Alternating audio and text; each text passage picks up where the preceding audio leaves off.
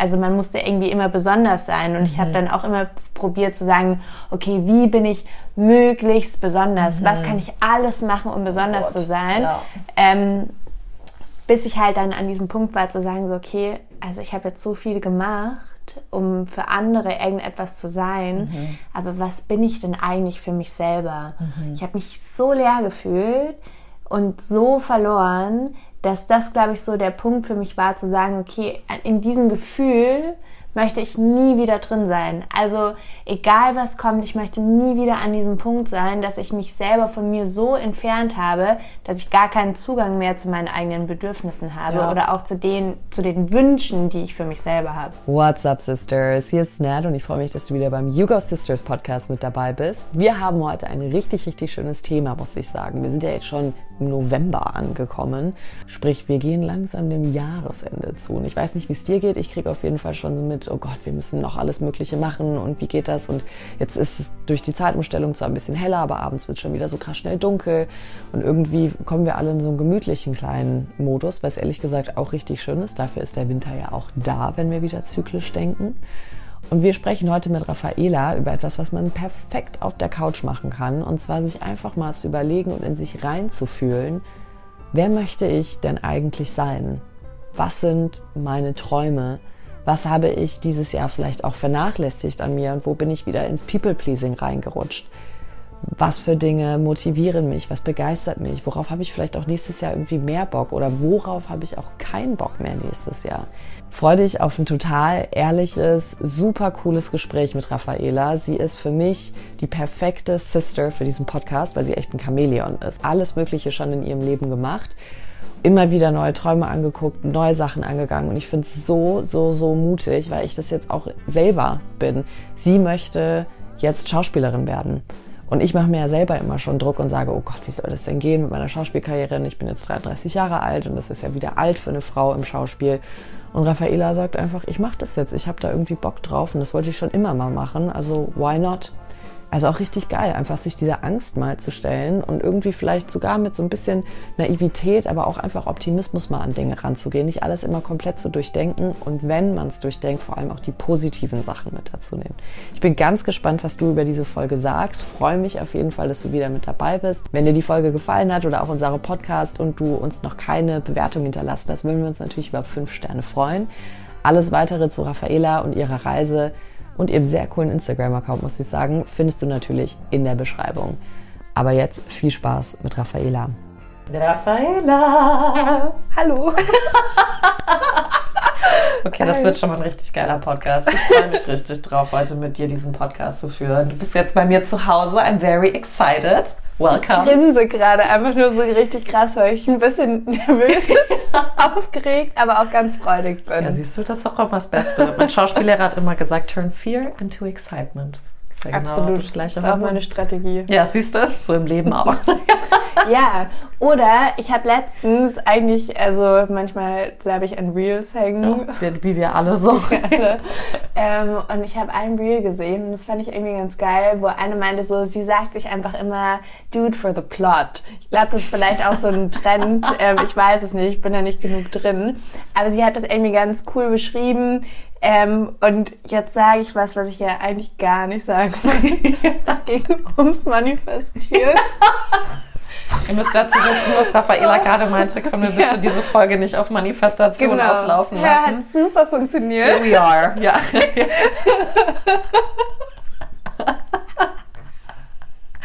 Ähm, ja, und sie hat sich aber dadurch, dass sie sich irgendwie immer gesagt hat, bei gewissen Dingen, so sie macht das jetzt einfach, obwohl sie Angst davor hat und obwohl sie das nicht machen würde sonst, ähm, ein ganz anderes Leben geschaffen, was ähm, sie davor sich nie wirklich irgendwie so erträumt hätte. Und ich glaube, um das nochmal irgendwie so klarzustellen, das Problem mit dem Manifestieren ist für mich nicht, dass ich denke, das ist alles kompletter Humbug und Bullshit.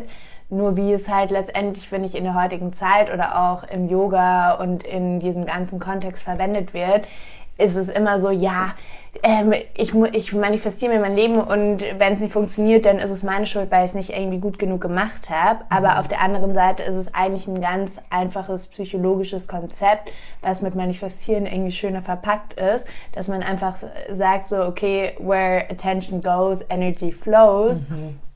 Und ähm, ich dadurch irgendwo die Möglichkeit habe zu sagen, okay, wenn ich halt jetzt sage, ich mache das trotzdem, auch wenn ich Angst habe davor, dann habe ich danach die Möglichkeit, vielleicht einen ganz anderen Bereich von mir selber zu erkundschaften oder auch irgendwie neue Menschen kennenzulernen oder neue Möglichkeiten zu erfahren, die mir davor nie in den Sinn gekommen wären. Mhm. Und ich glaube, es hört sich relativ banal an und es ist auch kein Hexenwerk, aber das ist letztendlich, um was es geht. Voll. Ich ja. meine, das ist einfach broadening the horizon, ne? Voll. Einfach mal die Augen aus seiner eigenen Blase rausziehen ja. und was anderes ermöglichen. Wenn man sich immer halt auf dem Negativen so festsetzt, dann ist das ja auch das Einzige, was du siehst, spürst, fühlst, hörst und alles. Und wenn du dann halt sagst, nee, ganz banal wie bei mir jetzt, ich äh, brauche eine Wohnung, dann guckst du nur noch da und die ganze Energie geht dann halt ja. auch dahin. Das ist ja, wie man ja auch sagt, wenn man schwanger ist, siehst du auf einmal überall schwangere Frauen. Wenn, ich werde es nie vergessen, als mit meinem Freund damals Schluss war, der Maxis, jedes Kennzeichen war Max auf einmal. Ja, das, das kenne ich auch zu gut. Ja. So der erste Typ, in den ich verknallt war, der hatte einen Jeep und danach habe ich nur noch Jeeps gesehen. Ja, siehst überall. du? Ähm, auf der anderen Seite, und das will ich noch dazu fügen, glaube ich, ist es ganz wichtig, diese negativen in Anführungszeichen negativen, also es sind ja auch keine negativen Emotionen, es sind einfach Emotionen, ja. die auch dazu gehören. Und Angst ist was ganz Natürliches. Mhm. Und Angst gehört, glaube ich, einfach auch in Neuanfänge, in Dinge, die man noch nicht gemacht hat, die man nicht abschätzen kann, dazu. Voll. Weil es auf der anderen Seite Angst uns ja auch ganz oft schützt vor mhm. Dingen, die vielleicht potenziell gefährlich sein könnten. Und ich glaube, in unserem Kopf ist es halt weil der Mensch ein Gewohnheitstier ist, weil wir super gerne irgendwie Dinge machen, mit denen wir uns schon irgendwie auseinandergesetzt haben, weil es einfach angenehm ist, man weiß irgendwie, was kommt und es ist nicht irgendwie unsicher, mhm. sondern einfach secure. Voll. Ähm, dass man Angst hat, wenn man etwas Neues Voll. angeht und das auch irgendwie so irgendwie wertzuschätzen und zu sagen so ja ich habe diese Angst und ich sehe sie und ich versuche sie nicht wegzupuschen weil das auf der anderen Seite dann wieder irgendwie dazu führt dass sich ähm, das irgendwo glaube ich in in uns drin ähm, festsetzt und ganz oft aber, glaube ich, auch so einen Kanal sucht, dass man es dann auf andere projiziert ja. und irgendwie die, die Schuldigen für, für Gefühle wie Angst oder vielleicht auch ähm, Wut und alles, was irgendwie zu so komplexeren Sachen dazugehört, bei anderen Menschen zu suchen mhm. und sich dessen immer wieder bewusst zu sein, zu sagen so, hey, ähm, ich bin nicht irgendwie so eindimensional als Mensch, dass ich nur das oder das empfinden kann, sondern ich kann gleichzeitig mega excited sein und sagen so, ich möchte es unbedingt machen und gleichzeitig übelst viel Angst haben. Voll, voll.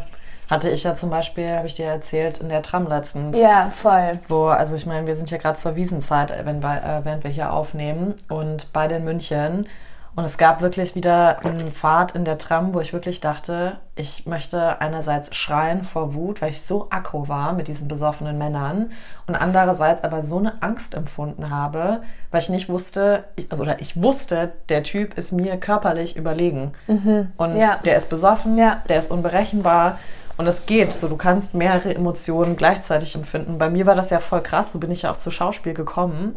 Ähm, weil ich als Kind so viele Emotionen gleichzeitig empfunden habe, dass ich wie in so eine Starre gegangen bin, mhm. weil ich nicht wusste, wie ich die aus mir raus mhm. kanalisiere irgendwie. Und dann hat dann unsere, ich glaube, meine Kindergartenlehrerin hat dann meiner Mutter gesagt, tun Sie die doch mal in einen Schauspielkurs rein bei uns an der Schule. Und dann auf einmal hatte ich da so wie so ein Outlet. Ja. Endlich mal mit den Gefühlen, die alle in mir drin waren, denen irgendwie mal Raum zu geben. Mhm. Das ist, glaube ich, sowas, da strugglen ja heute so viele mit, ne? So, ich bin jetzt das und das ist mein Lebensweg und das ist der Lebensplan und da darf ich mich nicht ablenken lassen und keinen rechts, links gucken, sondern wie so Scheuklappen denken. Und dabei verpasst du ja eigentlich so krass viel in deinem Leben, weil du halt einfach nicht, ja, dir, dir nicht die Möglichkeiten gibst, mal zu sehen, was ist denn noch um dich rum, weil wir irgendwie voll drauf, also meiner Meinung nach voll drauf trainiert werden, etwas zu sein, Punkt. Und das war's. Also ich glaube, es ist die Dramatik unserer, ähm, unserer Gesellschaft und unserer Zeit, dass man dazu erzogen wird oder nicht nur dazu erzogen wird, aber ganz viel damit konfrontiert wird, wie man zu sein hat. Also es gibt irgendwie für alles einen Fahrplan, wie man es machen sollte. Wie du in der Schule sein solltest, wie du irgendwie... Auf welcher Schule du genau, auch sein auf welcher musst. Schule Mhm. du sein solltest, ähm, wie du am besten irgendwie ähm, aussiehst, ähm, wie du am besten irgendwie in gesellschaftlichen Kontexten bist und Ja. da, da, da, da. Und ganz, bei ganz vielen Dingen, vor allem jetzt sagen wir in gesellschaftlichen Kontexten oder auch in zwischenmenschlichen Beziehungen, ist ja super, moralische Grundsätze zu haben, zu sagen, okay, die gibt es und es ist auch irgendwie wichtig, dass Den man die nicht um, einhält. ja. Genau. ähm, aber ich glaube vor allem bei Dinge, die einen persönlich in seiner in, in der eigenen Individualität betreffen, ist es, hat es meiner Meinung nach teilweise so ein Ausmaß ausgenommen, dass man nicht mehr irgendwie versucht zu erforschen, wer bin ich denn eigentlich? Also wer bin ich unabhängig davon, was irgendwie ähm, gesellschaftlich von mir erwartet wird, sondern es gibt irgendwie so, so fast wie so einen Charakter für dich, den du irgendwie annehmen kannst und dann bist du ähm, Natalie, die ähm, schöne Schauspielerin. Also jetzt auch wieder ganz banal gesagt, Voll. aber und da gibt's dann irgendwie gewisse ähm, Maßstäbe, nach denen du agierst und dann hast du da irgendwie so einen Fahrplan und äh, So super. muss es dann sein. That, that's it. Und das überträgt sich aber dann teilweise so auf einen selber, dass man selber gar nicht mehr wirklich weiß, wer ist man denn eigentlich Voll. selber. Und auf der anderen Seite ist es, glaube ich, aber auch so, dass vor allem ganz viel aus der Kindheit halt an dich herangetragen wird, an Glaubenssätzen, an vielleicht Trauma, der, das man erfahren hat und ähm, so Vorprägungen, wo man selber dann teilweise irgendwie aufwächst und jemand wird und sich denkt so, hä, aber bin ich diese Person denn überhaupt, die ich Voll. irgendwie da in meinen Erfahrungen geworden bin und wie komme ich aber an diesen Kern wieder hin zurück, zu, zu schauen, wer, wer will ich denn eigentlich sein und wie kann ich das, wer ich sein will, überhaupt wieder irgendwie in, in mein Leben übertragen oder wie kann, wie kann ich mich leben? Saugeil. Du bist jetzt gerade richtig in das Thementopic heute ein- reinge, reingedeepdived. Weil wir haben ja gesagt, dass wir heute mal drüber sprechen wollen, ja, Träume angehen, Träume leben, Träume erkennen und das auch zu tun, egal wann, egal wer du bist, egal wo du bist, wie viel Geld du hast gerade, wie du aussiehst, was du machst, welchen Abschluss du hast, what auch immer. Ähm, weil wir einfach das Gefühl haben, wir sind so oft so festgefahren und dann auch so dieses so lost sein, was wir ja alle irgendwie verspüren, immer, immer wieder, ähm, dass das wie so, man darf das wie fast nicht sagen. Oder wenn du sagst, ist es gleich so, ach, die hat ein mentales Problem, die ist in der Depression. Und dass es einfach was total Normales ist, einfach sich auch mal wieder zu umorientieren, zu gucken, hey, was will ich eigentlich? Und dass es auch völlig normal ist, auch Kindheitsträumen irgendwie nochmal nachzugehen, weil es gab ja Gründe, warum die da waren und jetzt ist man was älter und man kann eine neue Form annehmen. Und jetzt sind wir ja schon so ein bisschen eingestiegen, aber so dass unsere ZuhörerInnen dich auch nochmal so ein bisschen kennenlernen dürfen, haben wir ja hier schon so drei ganz tolle Fragen rausgesucht. Ich freue mich schon sehr auf dieses Gespräch. Ich glaube, das wird richtig aufregend.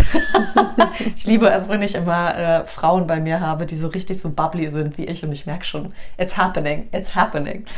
Und du hast ja jetzt gerade schon von Kindheit gesprochen. Ich fand das gerade total schön, dass du auch gesagt hast, so Glaubenssätze prägen dich und so weiter. Und jetzt bist du ja auch gerade an einem Punkt in deinem Leben, wo du halt sagst, hey, ich probiere jetzt mal was aus, was ich eigentlich schon immer mal wollte. Und ich fühle mich jetzt irgendwie auch an dem Punkt, wo ich mentally, physically, emotionally ready bin dafür. Und hier ist so eine schöne Frage, die dazu super passt. Deswegen würde ich gleich mit der anfangen. Welche Erfahrung hat dich dazu gebracht, dich weiterzuentwickeln? Also, das wird jetzt sehr persönlich. Und Buckle up. ähm, so in meine, also meine erste Beziehung. Ähm, also falls er das irgendwie hören sollte, ich toller Mensch, wirklich. Also ich habe überhaupt keinen kein Grudge, wie man es auf Englisch sagen ähm, würde, gegen ihn. Ähm, aber also ich war in der Beziehung, glaube ich, auch sehr in der Hinsicht ähm, selber problematisch aus meiner eigenen, auch teilweise sehr traumatischen Kindheit heraus und habe mich so richtig irgendwie an den Drang geklammert und war so, oh mein Gott, das ist mein Mann und wenn der mich verlässt, ist mein Leben zu Ende. Und ich glaube, diesen Vibe habe ich halt auch die ganze Zeit in dieser Beziehung irgendwie ihm gegenüber gehabt. Ähm, und er hat das, glaube ich, relativ früh irgendwo so für sich auch erkannt und konnte also jetzt, glaube ich, im Nachhinein reflektiere ich das anders. Und damals war es aber immer richtig, richtig hart für mich, weil er halt dann gesagt hat, so, hey, so wie du bist, kann ich mit dir nicht zusammen sein. Und in dem Moment war es, also mit, Weltuntergang. wie alt war ich da? Anfang 20. Ich dachte mir, fuck, also was soll ich machen? Also was soll ich machen, um anders zu sein, um mit ihm zusammen sein Mm. zu können? Und habe halt dann irgendwie immer gedacht, so, okay, ich muss mich verändern, ich muss irgendwie was anders machen, ich muss mich weiterentwickeln. Ähm, und das hat aber irgendwie dann alles ähm, in der Hinsicht nicht langfristig funktioniert, weil letztendlich mein Kernthema, dass ich halt irgendwo ein ge gestörtes Bindungsverhalten ähm, hatte oder auch gar nicht letztendlich bindungsfähig war in einer gewissen Art Ja. und Weise, ähm, hat das immer umgangen. Und dann meinte er irgendwann so zu mir so, ganz ehrlich, Raffaela, ich glaube, du solltest in Therapie gehen, ähm, weil das ist, Ja, so, äh, ändert sich nicht. Ja. Genau. Eng- Also mach das. Und dann bin ich zu meiner jetzigen Therapeutin gekommen, ähm, die ganz toll ist. Ich liebe sie sehr. ähm, und habe angefangen, quasi eigentlich meine, ähm, meine Kindheit aufzuarbeiten und mal zu verstehen, was da eigentlich alles passiert ist. Und es ist bei mir in der Hinsicht so ein bisschen komplex gewesen, weil es nach außen oder auch für mich gar nicht ersichtlich war, dass da irgendwas war. Also ich komme irgendwie aus einer ähm, nach außen wirkenden eigentlich guten Familie. Also Ja. es war ja nie groß was, wo man sich dachte so, oh mein Gott, Ja. da ist irgendwie ein finanzielles Problem da oder ähm, gut, meine Eltern waren von Anfang an nicht zusammen und mein Papa und meine Mutter sind jetzt auch nie Best Friends gewesen und da war schon irgendwie so zu Ja. sehen, so okay, ich bin mit meiner Mutter irgendwie alleine aufgewachsen ähm, und mein Papa war immer irgendwie so ein bisschen am Rande, nie so richtig da. Und es hieß halt auch immer so, ja, das war ist, weil dein Papa nicht da ist und didede. Aber dann zu erkennen, dass das gar nicht das Grundthema ist, sondern dass es eigentlich ganz viele andere Ebenen dazu gab, glaube ich, ähm, hat mich realisieren lassen, ähm, ja, dass, dass es da einfach Dinge gibt, an denen ich arbeiten möchte, für mich selber auch und mich auf den Weg geschickt, auf dem ich dann letztendlich jetzt immer noch bin, halt fortgeschrittener als mit Anfang 20. Ja. Das Ja. ist so eine krasse, ich habe es vorhin sogar gesagt, live. Ja. Und du warst so, Also- it's a journey. Ja, So, Also das falls ihr euch einen Ja. ähm, banalen Kalenderspruch an die Wand hängen wollt, Natalie und ich Ja. sorgen gerne dafür. kommt nächstes Jahr raus. Unsere Kalendersprüche 2024. das wäre so geil. Ähm, ich bin aber voll bei dir. Also ich glaube, gut, das war bei mir in der Schauspielausbildung auch krass. Ne? Da wirst du ja, da wird ja jedes Trauma einfach einmal aufgerissen. Die Scheiße ist halt, dass du damit sitzen gelassen Mhm. Ja, wirst. Deswegen ist es voll. voll gut, weil du gehst ja jetzt auch in diese Schauspielrichtung rein. Und da muss ich ja sagen, habe ich ja auch so Hochachtung vor, weil das, was du auch davor beschrieben hast, dieses, ähm, du bist dann einfach eine Person. Und das war für mich immer, also was heißt immer, ist vor allem seitdem ich in Vancouver war, war es immer, Nathalie, du bist Schauspielerin. Und dann wieder nach Deutschland kommen zu müssen und dann irgendwie hier erstmal klarkommen zu müssen, das Burnout zu haben wegen Schauspiel und so.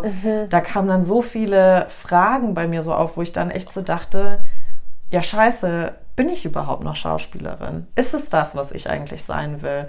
Und dann kam das ja mit Breathwork bei mir jetzt mit der Ausbildung, Ausbildung auf und so weiter. Und dann habe ich gesagt, nee, jetzt, jetzt cheatest du dein, dein, dein inneres Kind, was eigentlich immer Schauspielerin Ja. sein wollte. Und ich bin mittlerweile auch in so einer Situation, wo ich gar nicht mehr wirklich weiß, was also wer bin ich eigentlich? Und ich finde es voll krass, dass ich das auch von einem Job wieder abhängig mache.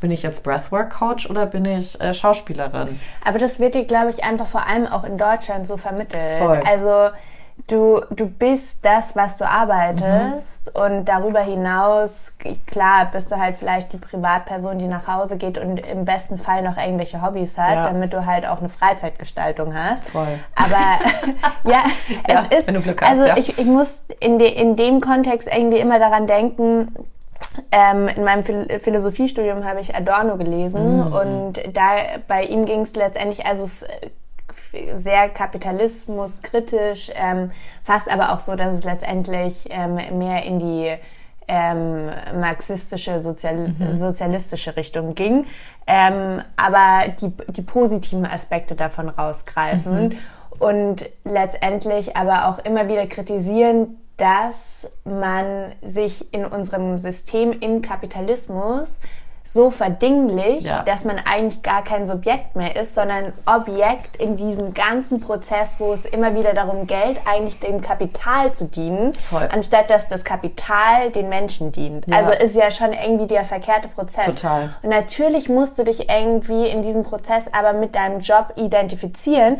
weil das ist ja das, was deinen Warenwert ausmacht. Genau. Also das, was du arbeitest, be- definiert das, was du in der Gesellschaft an Wert hast. Voll. Punkt aus Ende. Und auf der anderen Seite ist es dann aber so, dass du dir diesen Prozess gar nicht mehr bewusst wirst, dass du in diesem ganzen System irgendwie funktionierst. Ich glaube, das ist auch ein ganz großes Problem, dass es immer ums Funktionieren Ja, geht. voll. Leistungsgesellschaft Ähm, genau, halt, ja. absolut dass ähm, man sich gar nicht darüber bewusst wird, dass auch diese ganze ähm, Freizeit, also die Adorno zum Beispiel dann auch als Kulturindustrie beziffert hat, ähm, gar nicht darum geht, dass du eigentlich die Zeit hast, dir über dich selbst Gedanken zu machen, sondern dass du denkst, du hättest Zeit, aber eigentlich wirst du davon abgehalten, dir Ja. Gedanken darüber zu machen, dass du dich in diesem ganzen Prozess zu einem Objekt verdinglichst, Ja. um ein System, was komplett am Menschen vorbeigeht, am Laufen zu halten. Ja.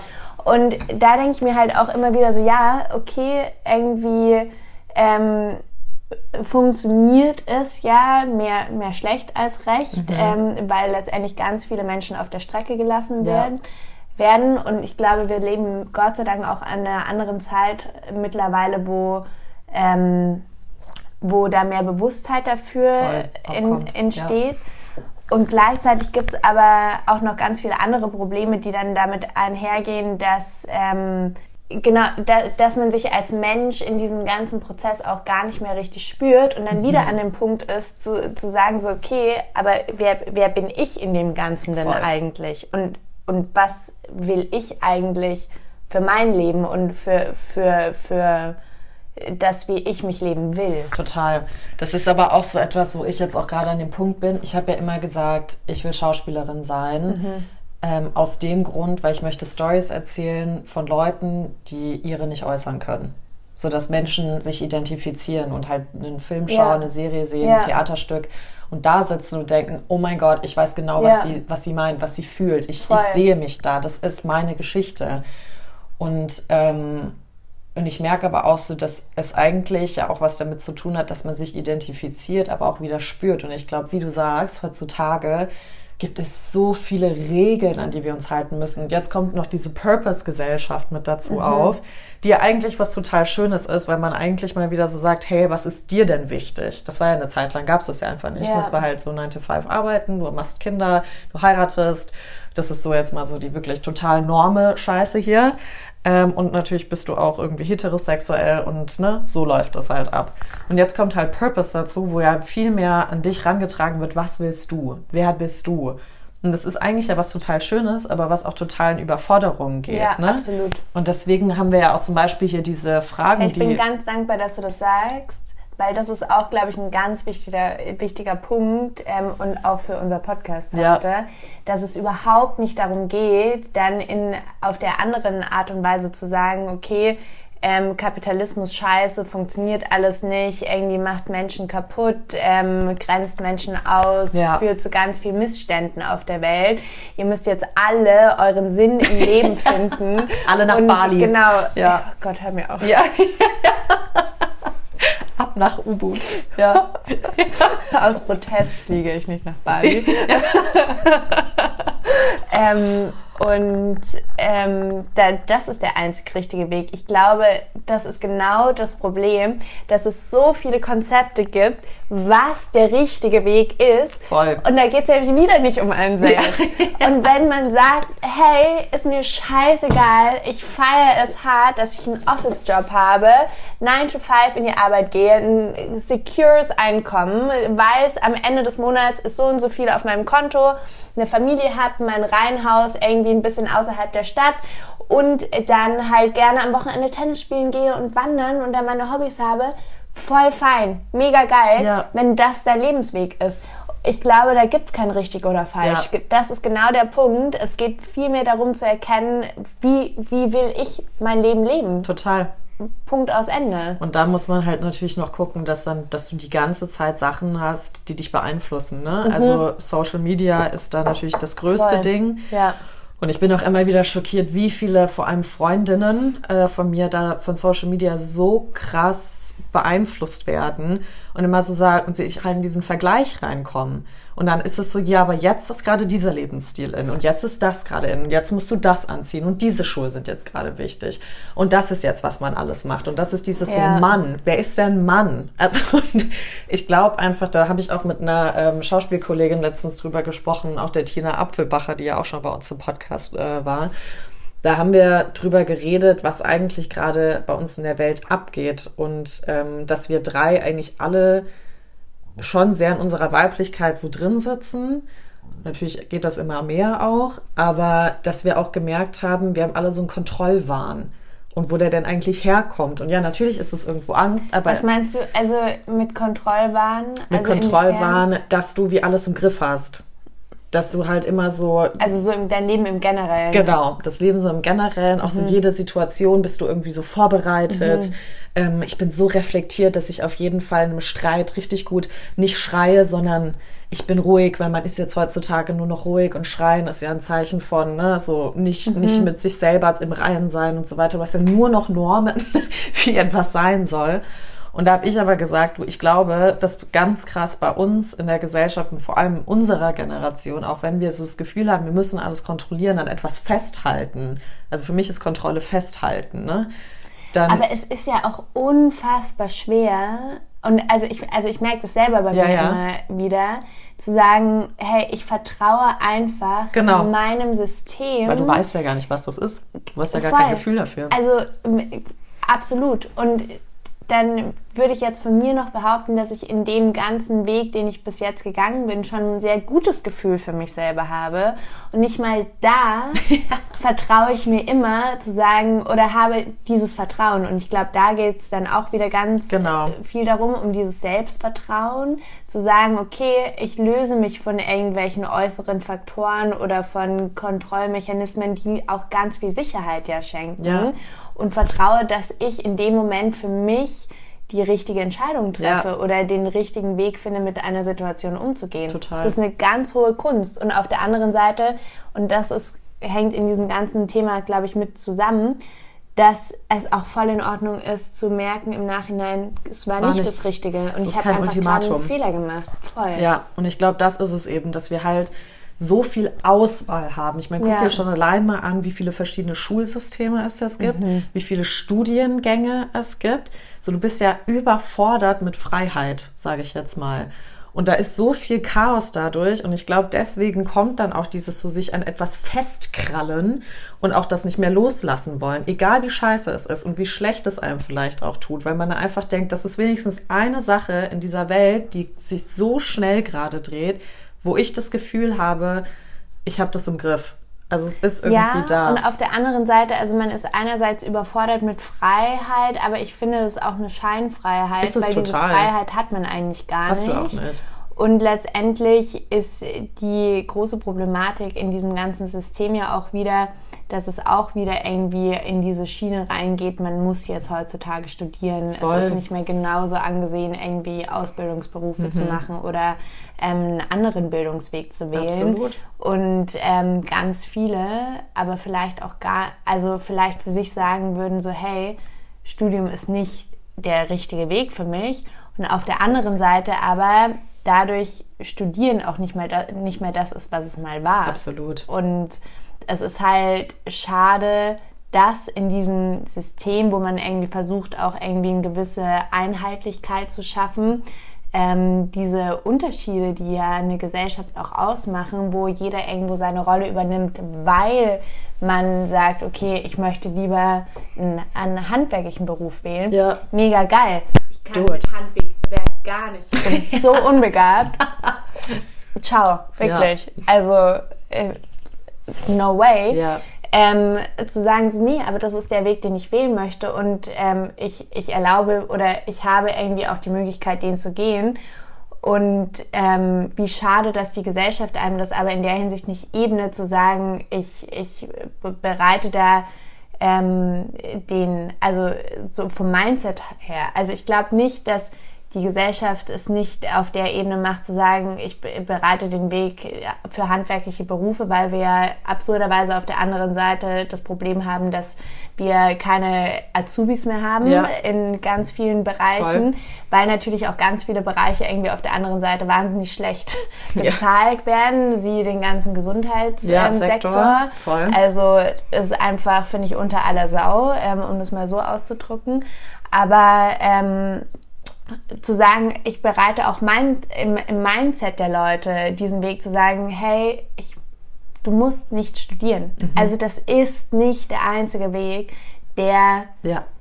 richtig ist, Voll. sondern es gibt andere Möglichkeiten. Ja, es ist total so. Es gibt immer andere Möglichkeiten. Ich glaube, das ist aber auch die Sache, dass es so viele Möglichkeiten Ja. gibt, die auch so viel einfach gezeigt wird und dann dir auch gesagt wird, so musst du das dann machen. Voll. Und ich glaube, das ist, wo ganz viele und ich, also mir inklusive, gerade in der Situation, wo ich jetzt gerade bin, einfach so ein bisschen sich überlegen, so, okay, fuck, so was, was will ich denn eigentlich auch? Wer bin ich denn auch? Ne? Und ist es so wichtig auch dann wieder, wer ich denn bin oder was kann ich für die Welt Gutes tun, aber wie kann ich für die Welt was Gutes tun, wenn ich nicht bei mir bin? Und dann geht ja dieser ganze Strudel irgendwie so los.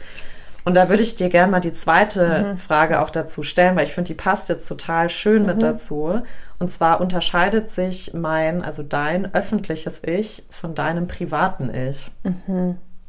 Ja, ähm, ja.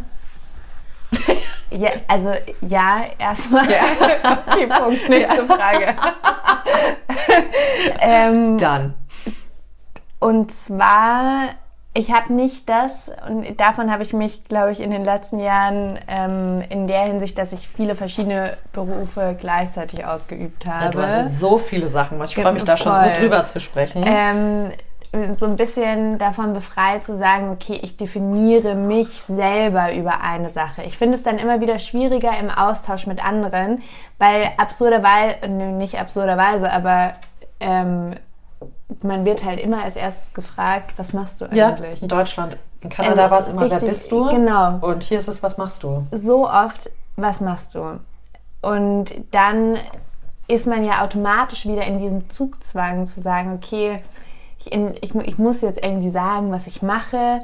Ähm, und ich hatte au- auch eine Phase, wo ich irgendwie eine Zeit lang mal gar nichts gemacht habe, weil ich auch nicht wusste, was ich machen soll.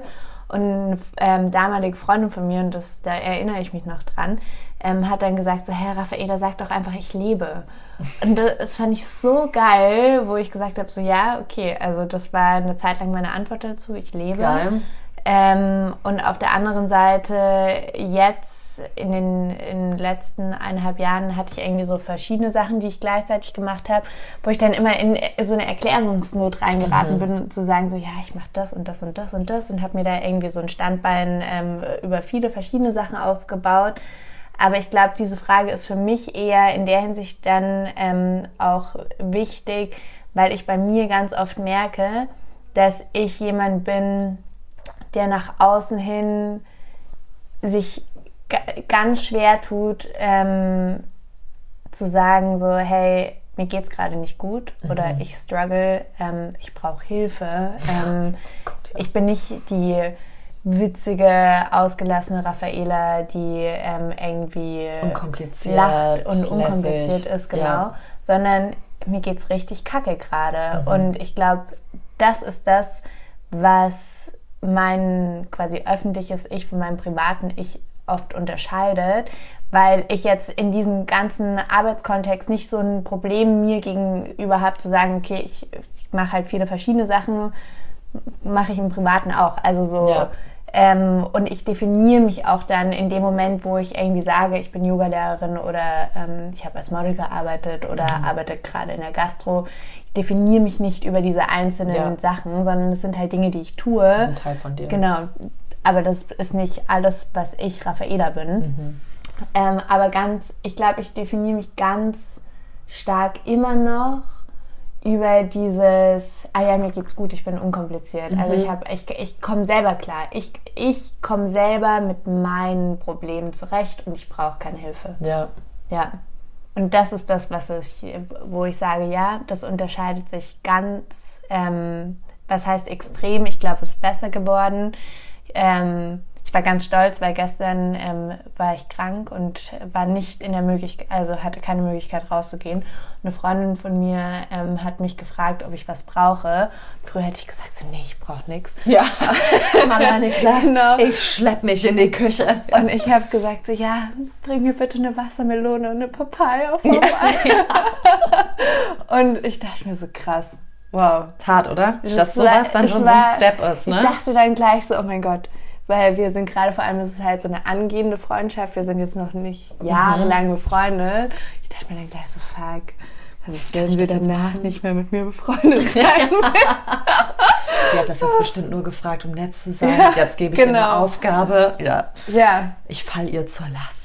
Absolut. Dude, I get it. Als ich ähm, mit Corona hier im März auch krank lag, so, mir ging es so dreckig, dass ich wirklich zwei Wochen mich eigentlich kaum bewegen konnte. Bei mir schlägt Corona immer voll auf meine Glieder, äh, schmerzen so Scheiße. ab. Und ähm, es ging gar nichts. Und ich habe ja durch das Burnout auch Migräne entwickelt. Das kam dann auch noch Oh mit Gott. dazu. Und das ist aber bei mir so mit einer Aura und dann halt auch so dunkel. Es darf kein Geräusch kommen und so weiter. Und dann haben mir natürlich auch meine total lieb, so Arbeitskolleginnen auch geschrieben, so, hey, können wir irgendwas tun? Und ich war immer so, nee, nee, nee. Obwohl ich wirklich so da war, ich hätte Ja. am liebsten jemanden, der einfach 24 Ja, voll. hier mit mir, ich bin auch noch Single, muss mir auch noch dazu sagen, ja, einfach jemand ist, der so guckt, ist noch Tee da? Nee, ich mache einen neuen Tee, ich setze den auf, mach den, ah, guck mal, ich mache ihr jetzt mal eine Suppe. Und als ich so einigermaßen widerstehen konnte, weiß ich noch, da hat die Astrid zu mir gesagt, so, Nathalie, soll ich dir was vorbeifahren an Essen? Und ich war wieder, ich weiß nicht, was mit, mein, mit mir da los ist. Ich, bei mir ist es noch nicht mal stolz, sondern es ist wirklich dieses, ich will niemandem zur Last fallen. Ich so, nee, passt schon. Hab mich dann hier so, mein, hier ist ja kein Supermarkt, sondern wirklich um die Ecke irgendwo dann geschleppt und habe dann äh, da Kartoffeln gekauft und habe mir dann hier erstmal fast eine Dreiviertelstunde eine Kartoffelsuppe selber gemacht. Und da dachte ich mir wirklich wieder so, warum bist du so? Warum kannst du nicht jetzt einfach, wenn dir Hilfe angeboten wird und es dir also wirklich schlecht geht bis zum geht nicht mehr, einfach mal die Hilfe annehmen? Vor allem, wenn Leute Ja. es anbieten. Und ich glaube, das ist, so eine doppelte Krux ähm, meines Erachtens als Frau. Also ich glaube, Ja. es kommt schon auch aus kindheitlichen Thematiken, Ja. bei mir auf jeden Fall. Ähm, aber auf der anderen Seite ist es auch so ein Thema, dass man als Frau immer noch unkompliziert sein Ja, sollte. voll. Und auch wenn ich mir dessen irgendwie voll bewusst bin und ähm, nicht, also ich das nicht möchte. Ich möchte nicht diese Frau sein, die sagt so, hey, ich bin so super easygoing ähm, und dann ja auch letztendlich in diesem ganzen Bereich Pick Me Girl Ja. fällt, weil man letztendlich es den Männern recht macht Ja. und nicht sich selber. Es ist, glaube ich, super schwierig, in den Momenten, wo man es macht, sich dann aktiv dabei zu ertappen und Ja. zu sagen, so fuck, Ja. jetzt mache ich es gerade und jetzt erfülle ich eben diese Rolle, die gesellschaftlich von mir produziert wurde, damit ich ja nicht irgendwie die Zicke bin oder die, die Anstrengend, emotional. ist. Genau, emotional. Das ist auch so ein ganz rotes Tuch, dieses Wort emotional. Das weil was bedeutet das? Ja. Also Menschen sind emotional und Ja. manche sind es vielleicht weniger als andere, aber nur weil jemand mehr Emotionen vielleicht verspürt oder auch zum Ausdruck bringt als die andere Person, heißt es nicht, dass die falscher ist Voll. oder irgendwie was mit der falsch ist. Genau. Genau, ja, voll. Nee, ich bin da auch, ich, ich werde da auch immer, ich werde da, also auch gerade mit so Sachen, wo ich, also ich habe mit einem Freund mal drüber geredet vor einem halben Jahr, weil bei mir kriegen halt sehr viele Freundinnen jetzt Kinder. Also die haben auch schon Kinder, teilweise halt Ja. schon drei Kinder. Und ich merke halt da natürlich, weil ich ja auch in München lebe und ich merke, hier wird das irgendwie schon nochmal anders thematisiert. Ist halt so, da habe ich echt so vor einem halben Jahr so Panik gekriegt. Ich bin jetzt 33 und ich weiß, oh mein Gott, werde ich überhaupt noch Kinder haben? Finde ich überhaupt noch den Typen mit meinen Ansprüchen und so weiter? So, was ist da jetzt los? Schaffe ich das? Da, da, da. Und dann hat der mich so ausgelacht und war so, jetzt hör mal auf, du bist 33. Und ich war aber auch schon wieder so, Bro, das ist ein Thema gerade. Der so, du bist jetzt wieder emotional. Und ich so, was heißt denn hier erstmal wieder emotional? Wir sind, wie du sagst, wir sind alle durchgehend, jeden Tag, jede Sekunde ist eine Emotion da.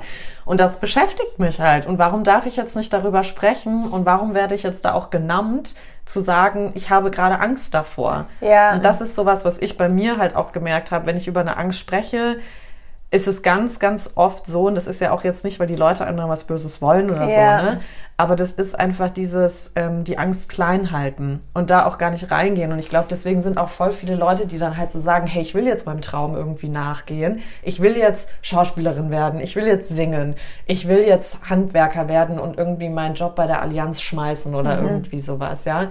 Da ist so viel Angst ja schon innerlich mit drinne. Und wenn du dann von außen noch diese ganze gesellschaftliche Angst auf dich weiter drauf projiziert kriegst, das macht ja auch was mit dir. Ja. Und dann darfst du aber dann noch nicht mal wirklich äußern, dass du Angst hast, weil wir müssen ja alle stark und kräftig sein. Und auf der anderen Seite hast du aber auch nie gelernt, wie man mit diesem Gefühl Angst oder Voll. irgendwie ähm, auch, also ja, jetzt in dem Fall Angst umgeht.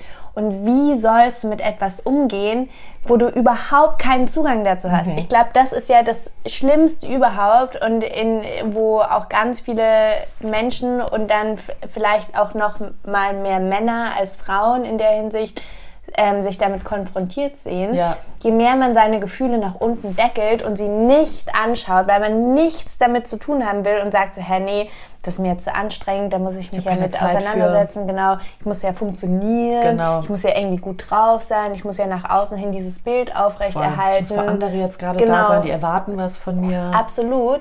Desto weniger setzt man sich damit auseinander und desto mehr wird es zum Problem Ja. und desto weniger kann man aber dann zuhören, wenn jemand sagt so hey, ich habe Angst, weil wenn jemand anderes das hat, Mhm. Dann kommt das oh ja bei Gott, dir auch dann kommt es bei mir auch Ja. hoch und dann muss ich eher sagen so hey, nee, hab keine Angst, das ist ja nicht schlimm, warum Ja. hast du davor Angst, das ist doch eigentlich voll fein. Ja. So, nee, Nee, es ist nicht fein. Das wollte meine Mutter mir auch letztens andrehen. Ich muss meine Steuer machen und äh, so dieses ganze Zeug, wirklich, es versetzt mich einfach nur in Panik. Ich weiß. das ist so schlimm für mich. ja, verstehe ich. Mein einer Mitbewohner hat immer so zu mir gesagt, so Raffaela, du, du bist einfach irgendwie nicht für diese Welt gemacht. So. Und ich so, ja, in der Hinsicht bin ich nicht für diese Welt gemacht. Alles, was Paperwork ist, so Ja. scheiße. Ähm, und ich meine so zu ihr, so, ich habe richtig Angst. Also es macht mich richtig fertig. Und auch meine Mutter so, hä, hab doch keine Angst. Das ist doch, das ist gar kein Problem. Am Ende macht es auch noch Spaß. Ja, genau. Und ich so, nein. Where do you live? Nein. Ja. No wonder I got problems. Ja. ja, aber Angst ist ein Riesenthema. Und ich glaube halt auch dadurch, dass, ähm, also gerade bei Finanzen, das ist ja, also da haben wir mit Finance Baby auch richtig viel drüber gesprochen. Das ist ja sowas, wo du dir einfach als Frau wird jetzt von dir verlangt, dass du ETFs hast. Es wird verlangt, dass du dich mit Finanzen komplett auskennst, dass du Aktien jetzt auch hast, dass du investierst, dass du dir überlegst, wie machst du jetzt deinen dein Plan, deinen Rentensparplan, was weiß ich was, wie du jetzt auch irgendwie eine Wohnung kaufst und so weiter. Und das ist ja wieder voll auch dieses, du musst jetzt die Rolle des Mannes annehmen. Natürlich musst du als Frau wissen, wie deine Finanzen irgendwie sind. Ich krieg jedes Mal innerliche Panik und Schweißausbrüche, wenn ich weiß, ich muss meinen Kontostand wieder angucken, ja. Und dann gucke ich drauf und bin immer wieder überrascht, ah, okay, es geht sogar noch oder so. Und jetzt mit der Steuererklärung, die muss ich ja jetzt auch schon seit 2017 die ganze Zeit für mich selber machen. Ähm, und da ist auch am Anfang, es war die absolute Hölle. Ich habe dann angefangen, so Rituale mit einzuführen, um mich irgendwie zu soothen. Habe dann so auf Spotify Playlists, so Money Magic und all so Scheiß gefunden und habe das nebenher laufen lassen und so. Und jetzt zum Beispiel bei dieser Steuererklärung dieses Jahr hatte ich sogar schon fast Spaß, aber mehr, weil ich gar nicht so auf die Finanzen fokussiert war, sondern weil ich mal wieder gesehen habe, was ich das ganze Jahr eigentlich gemacht habe mhm. und wen ich getroffen habe und wo ich war, weil das Leben ist so schnelllebig. Und ich habe das jetzt auch im September wieder gemerkt, so ähm, dieser September war für mich non-existent. Der war einfach kurz da und jetzt ist schon wieder Oktober. Und dann merke ich immer wieder so, ja krass, also man ist einfach, da ist einfach, it's so little time. Und dann überlege ich mir halt immer, und deswegen war es jetzt auch für mich die Entscheidung zu treffen, zu kündigen, wie will ich denn meine Zeit auch wirklich nutzen? Was will ich denn mit meiner Zeit machen? Wo will ich und wem möchte ich meine Energie geben? Und es ist zwar jetzt alles noch für mich super, super ungewiss, so, weil mit Schauspiel, das ist leider kein Job, wo du weißt, okay, jede Woche gibt es irgendwie fünf Castings, das heißt, du mhm. kriegst fünf Jobs oder mindestens vier. So läuft es einfach nicht ab. Du kannst 30.000 Castings machen, vielleicht eins davon kriegen. Es kann aber auch sein, dass du gar keins davon bekommst. Ne? Du bist so abhängig von anderen Menschen und deswegen ist es gerade beim Schauspiel auch so, so, so, so wichtig, noch andere Sachen für dich zu haben, die dich am motiviert halten, die dich glücklich machen, die dich inspirieren, weil sonst versackst du in so einer in so einer Sache, wo du einfach in so einen Frust reinkommst und so denkst, mich will keiner. Mhm. Und jetzt ist es natürlich auch so bei mir, wo ich jetzt auch gesagt habe, okay, ich muss jetzt irgendwie was für mich machen. Ich, ich muss jetzt mal für mich rauskriegen, und dadurch, dass so viele Stimmen um mich rum waren, ob das jetzt vom, von, von der Arbeit irgendwie KollegInnen waren oder Freunde oder meine Eltern, die natürlich auch nur die Sicherheit für einen irgendwie haben wollen. Ja, also als ich meinem Vater gesagt habe, ich kündige und habe keinen Job jetzt danach erstmal, ähm, seitdem schickt er mir die ganze Zeit Berufe, so bei der Lufthansa, bei der Allianz, bei Pro7 und wo ich mir echt so denke, du kennst mich doch du weißt, dass ich bei sowas nicht arbeiten will, ja. Und einfach, weil ich von Menschen, ich will auch nicht mehr an den Schreibtischjob. Das macht mich wahnsinnig. Also mhm. Also vielleicht in zehn Jahren, who knows, ne?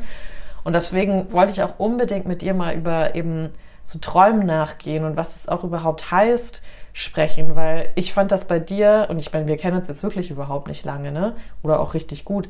Aber was ich so von dir verfolgt habe, ähm, hat das mich total beeindruckt, wie auch auf Social Media, deswegen fand ich es äh, interessant mit der, mit deinem öffentlichen Ich und deinem privaten Ich, dass du, wie, also wie du dich zeigst. Und ich finde, das ist schon sehr nah dran in dem, wer du auch bist. So, mhm. so weißt du? Ja. Und das ist für mich ganz, ganz, ganz selten. Und ich fand das irgendwie schön. Es hört jetzt bescheuert an und I hope you're not getting this the wrong way, aber ich fand es schön, von dir eine Story anzugucken, weil ich einfach so dachte, geil, Mann, genauso fühle ich mich gerade. Weil du jetzt nicht jemand bist, die immer nur alles zeigt, wenn es schön ist. Sondern mhm. du hast auch Momente, wo du dich am witzig. Fenster zeigst und Eine beste traurig Freundin bist. von mir, also die meinte letztens so, weil ich habe das geändert, mhm. also für mich. Ich hatte eine Phase, wo ich noch ganz viel irgendwie wenn dann so happy Sachen gepostet habe ähm, und was was witzig ist und Spaß macht, ja. obwohl es mir in dem ganzen Zeitraum auch schon gar nicht mehr gut ging. Und also ich würde sagen, so seit Dezember, ja gut, vor einem Jahr hat das irgendwie so angefangen, dass ich wirklich mehr in so, glaube ich, in so eine emotional sehr, sehr schwierige Phase für mich reingerutscht bin, ähm, die so Wellen hat, aber ähm, nicht, nicht einfach war oder teilweise auch immer noch nicht ist. Ähm, und ich dann irgendwann für mich erkannt habe, so nee, ich, also ich möchte das nicht und ich kann nie hundertprozentig mich auf Instagram so abbilden, wie ich in der Realität bin. Das ja. funktioniert gar nicht, weil es immer nur ein Ausschnitt von, von einem selber ist. Ja.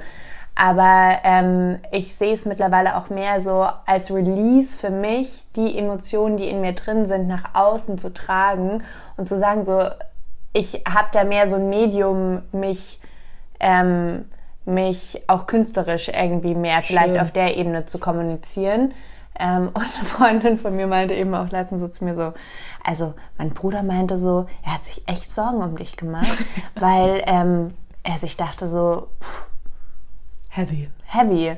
Und da dachte ich mir auch wieder so, ja, gut, kann ich verstehen von jemandem vielleicht, der dann irgendwie auf der anderen Seite das nicht gewöhnt ist. Ja, wollte ich gerade sagen. Aber auf der anderen Seite denke ich mir so, gut, ähm, also ich möchte damit null kommunizieren, so hey, ich brauche Hilfe von außen oder mhm. irgendwas, mhm. aber das ist einfach auch eine Realität. Es ist eine Realität, dass ich mein Leben lebe, aber dass es auch ganz viele Momente gibt, wo es mir nicht gut geht und dass das einfach auch zum Leben dazugehört und dass es nichts ist, was von heute auf morgen wieder weggemacht werden ja. muss. Und ich glaube, das ist auch ein anderes Problem, wenn es um Mental Health geht und ähm, um vor allem jetzt ähm, auch Traumaaufarbeitung, ähm, dass es Phasen gibt und die sind nicht begrenzt auf, sagen wir, eine Woche oder ja. zwei Wochen oder drei Monate oder keine Ahnung, irgendwie einen Zeitraum zu sagen, okay, da geht es mir jetzt schlecht und danach geht es mir wieder gut,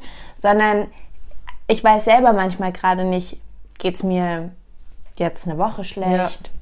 Geht es mir vielleicht zwei Wochen nicht gut, dann geht es mir zwischenzeitlich auch wieder mega gut und ich denke so, oh, ich bin darüber hinweg und dann geht es mir aber wieder schlecht und dass das aber eine Normalität bekommt und dass das Schwere und dass man auch selber in Gefühlen sind, ist, die vielleicht einen, ähm, die man natürlich nicht so gerne mag, wie dass es einem gut geht. Ja. Also ich glaube, Menschen tendieren ja auch aus der reinen Psychologie heraus, sich an dem Angenehmen zu orientieren Voll. und Unangenehmes zu vermeiden.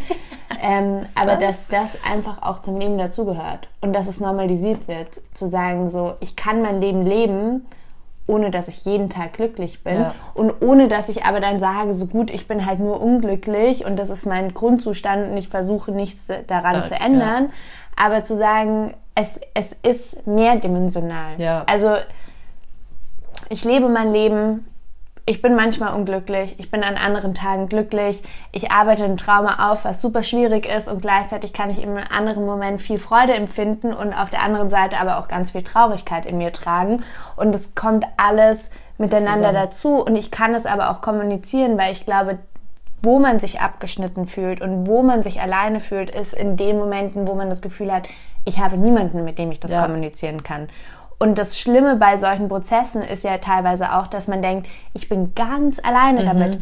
Ich bin der einzige Mensch auf der Erde, der das hat. Mhm. Und das ist ja nicht so. Ja. Also es ist 0,0 so, dass man der einzige Mensch auf der Erde ist, der mit diesem mit einem Trauma oder mit, mit ähm, vielleicht auch einer, ähm, ja, ähm, mit mentalen, gesund, ge, ge, gesundheitlichen Aspekten umgehen Voll. muss. Der immer so selbstnutzt, der selbstzerstörerische Gedanken zu haben oder ja. diese Selbstzweifel, die ja dann auch hochkommen. Das war bei mir auch so krass, ähm, diese Ebenen so zu sehen, wo sich das alles ausdrückt, weil ich habe ja so einen Tantra-Coaching jetzt mhm, gemacht. Mhm. Und das hat bei mir wirklich, also es waren vier oder fünf Sitzungen, zweieinhalb Stunden jeweils. Und das hat alles für mich verändert. Alles. Und sie meinte schon so, okay, Nathalie, ähm, jedes Mal, bevor wir uns treffen, das war digital, mhm. ähm, musst du dich duschen, du musst dich einölen und weiß anziehen. Und ich war schon in meinem Kopf. Ja, also wie soll ich das mit der Arbeit machen? Was heißt nicht ja einölen? Dann klebt ja alles so an mir. Und wie weiß. Also ich hatte irgendwie immer eine Abneigung gegen weiße Klamotten, ne? was auch irgendwie interessant war. Und sie meinte am besten auch Baumwolle und bitte nicht irgendwie Viskose oder irgendwie mhm. sowas. Und dann habe ich gedacht, okay, scheiß drauf, Nati, du hast jetzt gesagt, es gibt einen Grund, warum du das machst, du probierst es jetzt einfach mal. Und das ist dieses so sich selber etwas Gutes tun, aber auch alles mal so da sein lassen, was gerade so da ist. Mhm. Ne?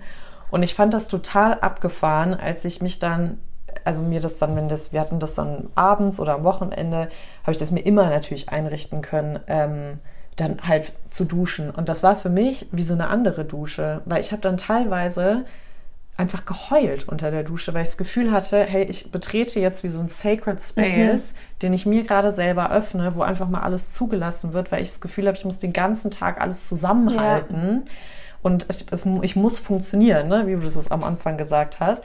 Und in dieser Dusche durfte ich einfach mal so alles aus, rauslassen, egal was es war. Auch wenn es so Angst war, da habe ich so gezittert und musste irgendwie gefühlt die ganze Zeit die Dusche heißer stellen, obwohl mir gar nicht kalt war. Und dann kam dieses Einölen und das war wie so eine Salbung und sich selber mal so wieder so berühren, anfassen. Wann macht man das schon? Wie oft berührt man sich wirklich? Ja? Ich meine, wenn wir jetzt auch, wollten wir eigentlich auch nicht drüber reden, aber über die Masturbation sprechen, ja? Hey, nee, das habe ich, ich nie gesagt. Ich möchte nicht. Mit der Manifestation. ja. Ähm, aber wie oft ist es so, dass wir Frauen auch zu irgendwelchen Geräten greifen. Ja, also Männer wahrscheinlich auch, aber die können natürlich mit der Hand sich viel besser auch einen runterholen. Es gibt aber auch Geräte, aber für uns gibt es den Womanizer. And don't get me wrong, der Womanizer ist wunderbar.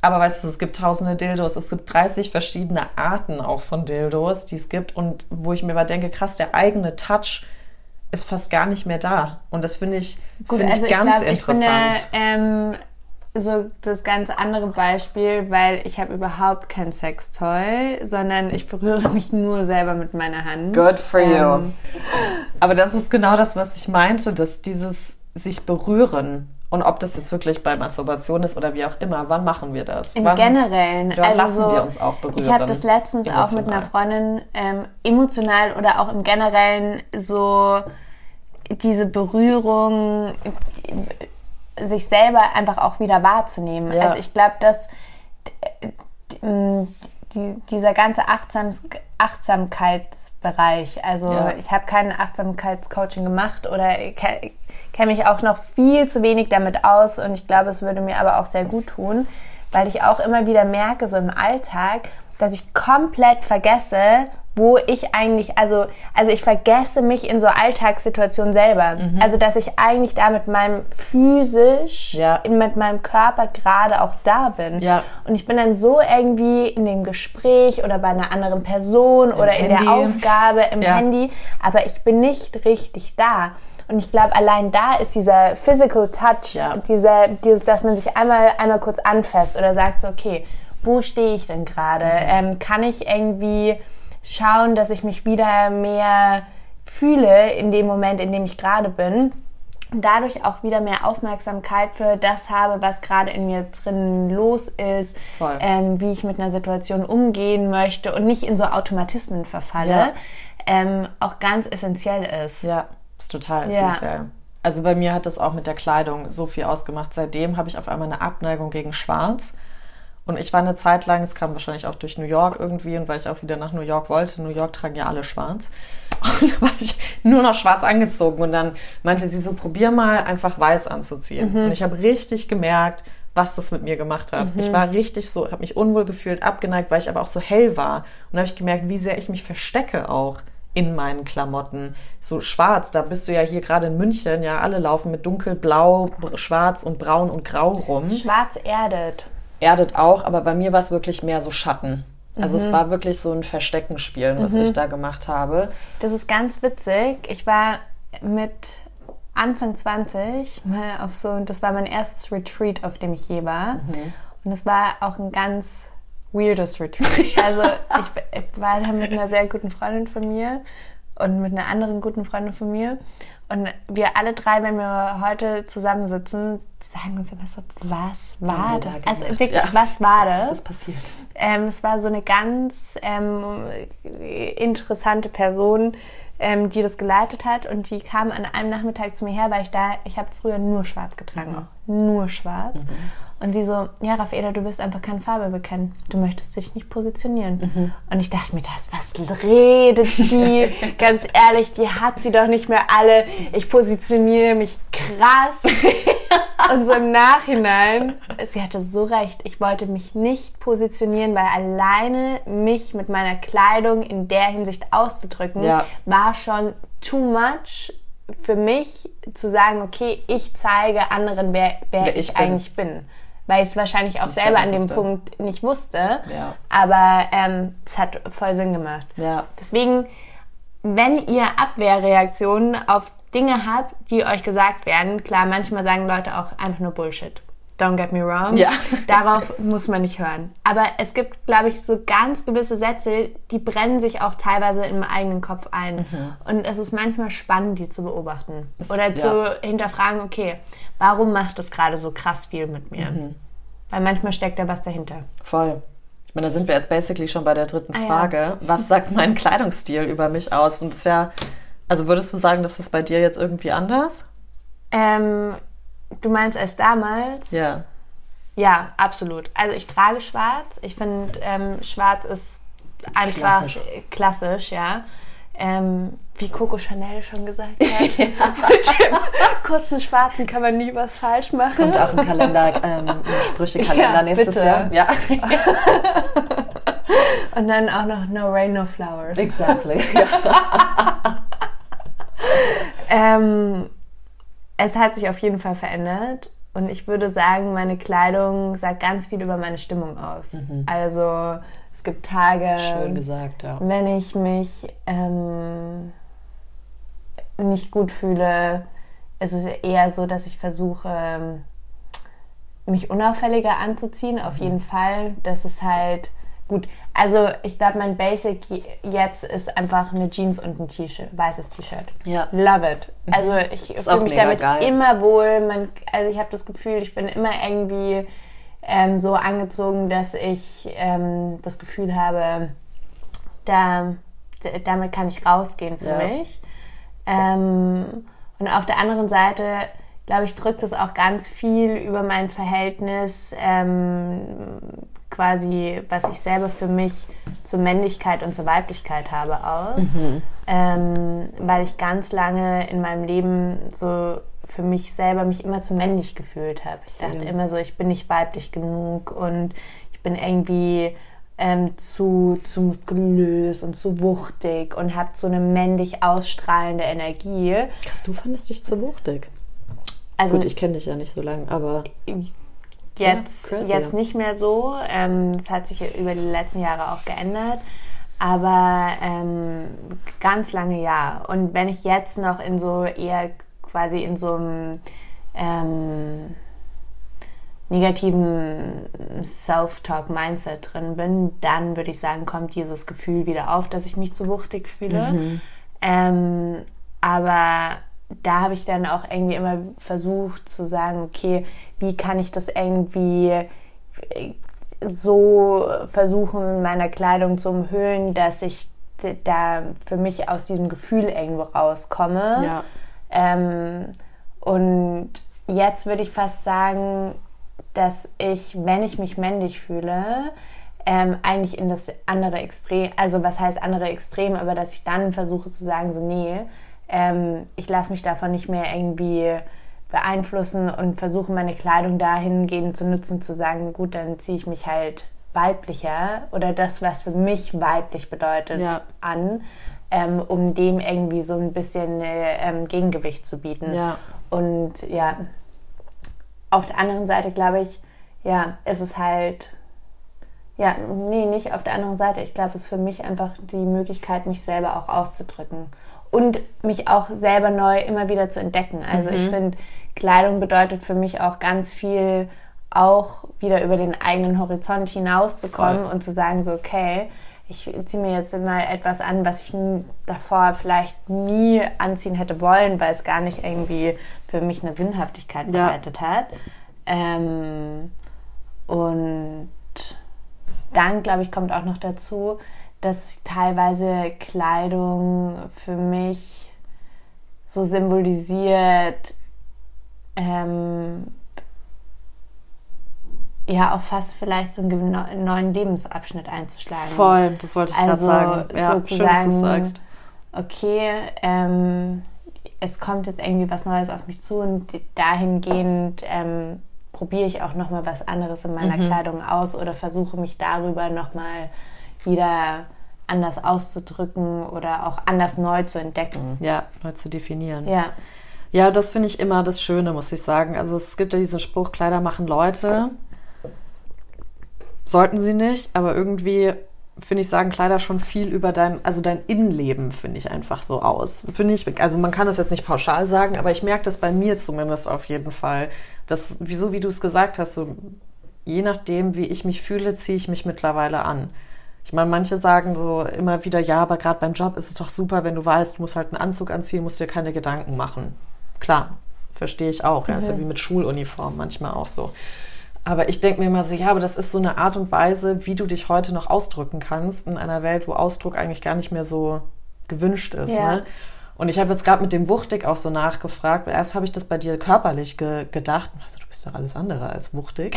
ja, obwohl aber es so schon auch eine Ebene gab, wo ich mich körperlich wuchtig gefühlt ja, habe. glaube ich dir. Ja. Und das wird deine Wahrnehmung gewesen sein. Ja. Aber für mich war ähm, wuchtig auch immer ein Thema. Ich habe es halt immer als too much Mhm. bezeichnet bei mir. Und ich bin also körperlich alles andere als wuchtig, aber ich war halt oder habe immer noch das Gefühl, teilweise als Person zu viel zu sein. Mhm. Und ich hasse das auch. Das ist für mich so etwas, wo ich mittlerweile, früher war ich, bin ich dann so ganz verstummt und mittlerweile werde ich so richtig sassy und halt nur noch gegen, wenn jemand anfängt, mir wieder zu sagen, ah, jetzt bist du wieder dramatisch.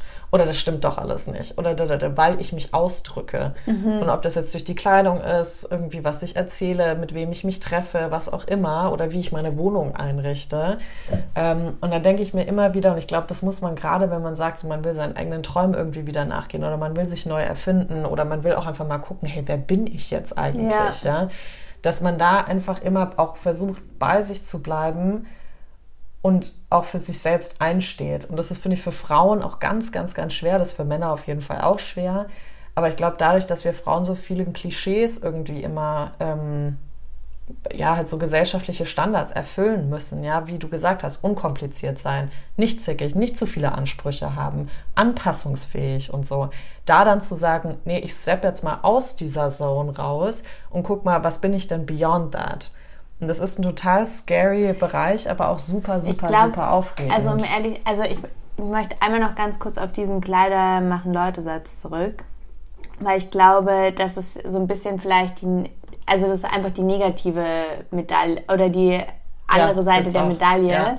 dass halt Kleidung ganz oft gesellschaftlich vielleicht auch dazu benutzt wurde, ja, um gewisse Gesellschaftsschichten einzuteilen Absolut. und irgendwo abzugrenzen und zu sagen, ähm, ja, du gehörst da dazu und du gehörst irgendwie ähm, zu, zu anderen Leuten dazu. Und ich meine, man merkt es ja heutzutage immer noch, dass man genau an gewissen Merkmalen erkennt, okay, die ähm, ähm, zum Beispiel in der Uni, ich will das überhaupt gar nicht des, despektierlich jetzt sagen, aber so man wusste, die mit der Louis Vuitton-Tasche studiert wahrscheinlich Jura oder ähm, BWL, mhm. also oder ja. VWL. Also das war in Philosophie nicht so. Das war bei uns auch nicht so in Theaterwissenschaften. Da kamen die Leute ohne Schuhe teilweise in die Uni. Aber, ja. ja, absolut. Oder in Physik kamen sie mit ihren, ähm, mit ihren ähm, Wanderschuhen und mit der Tracking-Ausrüstung ja. so gefühlt teilweise rein.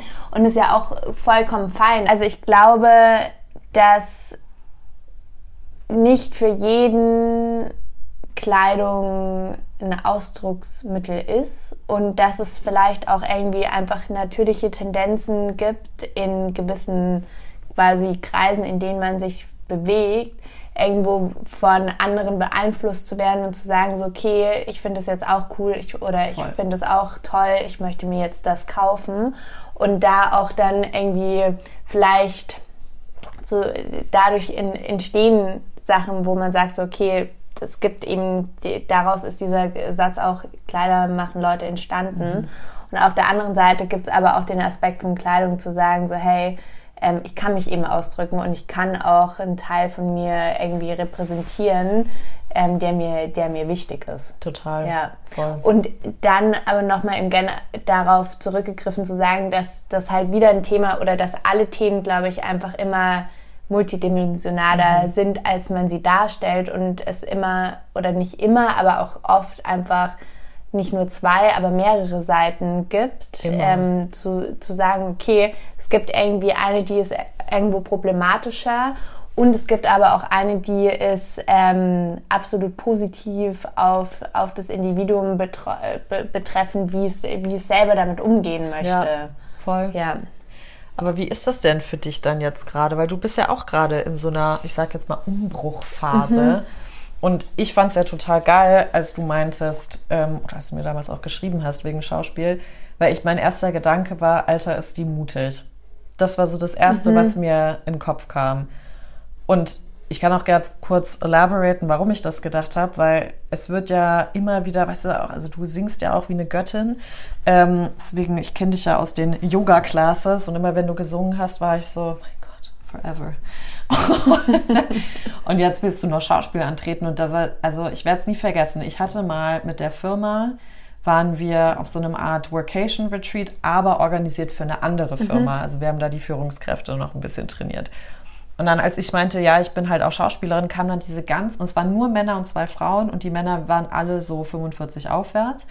Und die haben dann alle so gesagt, ja krass, ich wollte ja immer Schlagzeuger werden. Ja, ich wollte ja eigentlich immer das machen. Also ich habe ja früher auch in der Band gesungen. Also ich wollte ja Rennfahrer werden. Und alles in dieser Vergangenheit, ne? Und Schauspiel ist ja was, was du mir gesagt hattest, was dich schon länger immer mal wieder intrigued hat, begleitet hat. Und jetzt hast du den Entschluss getroffen, das jetzt zu machen. Und das ist sowas, wo ich immer wieder merke, gerade diese kreativen Künstlerjobs, ja, also sagen wir nicht kreative, sondern Künstlerjobs, weil jeder Job ist meiner Meinung nach kreativ, ähm, da wird immer so geguckt, ja, also da musst du ja wie so rein, reingeboren sein mhm. und von Kind auf das dann anziehen. Und ich fand es richtig stark, dass du jetzt gesagt hast, ich will Schauspiel jetzt angehen, weil ich glaube ich, dass, also ich bin ja wieder im Struggle immer wieder, so bin ich es noch, bin ich es nicht, kann ich es noch machen, werde ich noch akzeptiert, da bin schon viel zu sehr in meinem Kopf da drinne und fand das so erfrischend, einfach mal ja, jemanden jetzt so vor mir sitzen zu haben, die gesagt hat, ich mache das jetzt einfach. Mhm. Ich probiere das jetzt einfach mal aus. Und ich gucke mal, wo es mich hinbringt. Und ich weiß auch gar nicht, wie das funktioniert und wie das geht, aber ich, ich mache jetzt einfach mal. Ähm, und ich meine, du machst, hast ja schon gesagt, du machst viele andere Sachen nebenher noch. Ne? Du bist Yogalehrerin, du bist in der Gastro tätig als Kellnerin, du machst, also singen solltest du auch auf jeden Fall, weil die Welt braucht deine Stimme. Dann ähm, hast du noch gesagt, dass du auch gemodelt hast. Also du hast ja schon alles Mögliche mal so durchaus probiert. Also wie geht's dir jetzt? Wie kam es dazu? War das ein Kindheitstraum? Mhm. Also kannst du uns da mal so ein bisschen so einen Einblick geben? Weil ich glaube, es gibt sehr, sehr viele Menschen, vielleicht hörst du auch gerade zu und denkst, ja, shit, Mann, ich resoniere da voll mit und eigentlich wollte ich auch schon, wie bei mir, wollte ich auch schon immer einfach mal auf die, auf die Seahawk gehen und einfach Wale retten. Weißt du, aber warum mache ich es nicht? Dann immer dieses, warum mache ich es nicht? Und das fände ich irgendwie mal total interessant von dir zu hören. Warum machst du es? Ähm, also, ich glaube, es fängt wieder bei meiner ersten Beziehung an. Guck mal, was der alles gebracht hat. Ja. Wirklich. Everything happens dem, for a reason. Ich bin so dankbar. Ich bin diesem Menschen unfassbar dankbar, Schön. weil wenn ich mit ihm nicht zusammen gewesen wäre, dann wäre ich jetzt nicht der Mensch, der ich bin. Und ich glaube, das gilt ja für alle Leute, die man irgendwie so kennenlernt, ähm, die eine größere oder auch kleinere Bedeutung im eigenen Leben dann gespielt haben. Aber bei, also ich glaube, bei niemand anderem also bei vielen kann ich das sagen, das stimmt nicht. Das, das stimmt nicht. Aber bei ihm ist es ganz ähm, offensichtlich so, weil das irgendwie so ein Umschlagspunkt für mich war. Ja. Also es hat nachhaltig was in meinem Leben verändert. Mhm. Und ähm, wir haben uns dann irgendwann nach vier Jahren Beziehung getrennt. Und ich war da an dem Punkt, wo ich so leer war. Also ich war so leer. Ich bin, ich wusste in der Früh nicht, was will ich denn eigentlich machen? Oder Wie wenn alt ich warst jetzt, du da? Ich war um, so 24. Mhm. Ähm, und man muss dazu sagen, ich habe in der ähm, Beziehung ähm, angefangen, Philosophie zu studieren und da war ich aber auch schon immer so hin und her gerissen. Also ich glaube, ich bin im Generellen ein sehr begeisterungsfähiger Mensch mhm. und ähm, meine, gut, meine Mama ist Künstlerin und ich bin auch schon so quasi erzogen worden, zu sagen, okay, such dir was, was du machen möchtest, ähm, wo irgendwie dein, dein Herz drin hängt, was mega geil ist. Auf der anderen Seite du als Kind auch absolut überfordert bist damit. Mhm. Weil ich ganz oft auch gar überhaupt nicht wusste, so, okay, was will ich denn eigentlich? Mhm. Und dadurch halt immer irgendwie so hin und her gesprungen bin, auch ganz oft. Ja. Ähm, und eigentlich mein ursprünglicher Traum ähm, früher war, Dressurreiterin zu werden. So, und das habe ich bis 16 so ultimativ hart verfolgt und es gab nichts anderes für mich, bis ich da irgendwann gemerkt habe, so, nee, das ist es einfach nicht. Also es macht mich nicht glücklich. Ähm, und danach kam ursprünglich schon der Wunsch, Schauspielerin zu werden. Mhm. Ähm, und ich war halt dann in der Schule ganz klassisch in der Theater AG und ähm, hatte auch Theater als Fach und ähm, bin dem nachgegangen, habe getanzt, ähm, hatte da auch schon Gesangsunterricht und war dann auch nach der Schule in New York auf einer Schauspielschule und bin dem nachgegangen. Aber dann ist es irgendwie mehr ins Tanzen umgeschlagen, weil ich dachte so, okay, nee, ich habe jetzt nur an mit einem jüngeren Alter die Möglichkeit, ähm, eine Tanzausbildung zu mhm. machen und Schauspiel könnte ich potenziell auch noch nach der Tanzausbildung mhm. machen.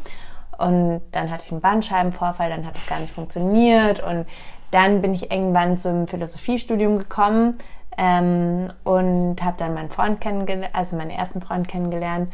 Ähm, und genau, war dann eben jetzt am Ende der Beziehung, aber in so einem Stadium, wo ich ähm, immer noch in dem Philosophie und dann letztendlich Physikstudium war, weil so ich geil. dann irgendwann das finde ich so geil ähm, gesagt habe, okay, ähm, ich studiere jetzt noch Physik mit dazu ähm, und das wollte ich dann auch wieder abbrechen und da hat ähm, mein erster Freund dann eben gesagt so, ah, ah, du brichst es nicht ab, ähm, du musst jetzt mal was durchziehen und du kannst nicht immer wieder deine Meinung ändern, sondern das ist für deinen Selbstwert absolut wichtig, was zu Ende zu bringen, wo er absolut recht hatte mhm. und ich bin ihm so dankbar, weil ich es dann letztendlich durchgezogen habe. Mhm.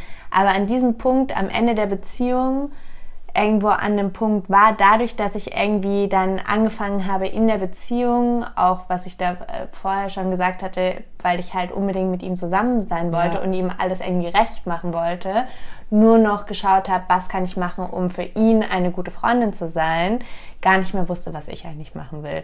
Und für ihn ging es halt ganz oft darum, so ein Leben zu führen oder so zu sein, dass man cool ist. Also er meinte auch immer so, nee, das ist ihm zu kommerziell oder das ist ihm nicht irgendwie besonders genug. Also man musste irgendwie immer besonders sein und mhm. ich habe dann auch immer probiert zu sagen, okay, wie bin ich möglichst besonders? Mhm. Was kann ich alles machen, um besonders oh zu sein? Ja.